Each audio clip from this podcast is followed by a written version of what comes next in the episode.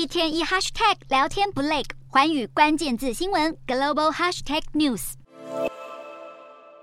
十六日起，在日本轻井泽举行的 G7 外长会议，十八日圆满落幕。会议主席日本外务大臣林芳正代表成员国发表联合声明，再度体现国际社会对台海局势的百般重视。林芳正赞许 G7 成员国在台海议题上从未如此团结。声明中，成员国外长一致声援台湾加入国际组织，并反对任何一方透过武力单方面改变台海现状。而为了缓和中国频频军演所触发的紧张局势，G7 外长也一致喊话，要求。中国肩负起身为国际社会成员的责任。此外，声明中还强调，印太地区对 G7 来说极具重要性，未来将进一步增进与印太岛国间的联系。至于同样备受关注的乌俄战争，G7 外长强烈谴责俄罗斯不断释出极不负责任的核威胁言论，并要求俄国无条件从乌克兰撤军。东道主日本在为期三天的会议中，把区域议题，也就是印太局势列为首要议程。再来是乌俄战争、核武裁减以及刚爆发的北非苏丹。在内乱。在此期间，各国外长已经对如何应对前述国际问题几乎达成一致的看法。会议一结束，美国国务卿布林肯随即转赴首相官邸，拜访日向岸田文雄，进一步共商美日关系以及变幻莫测的国际局势。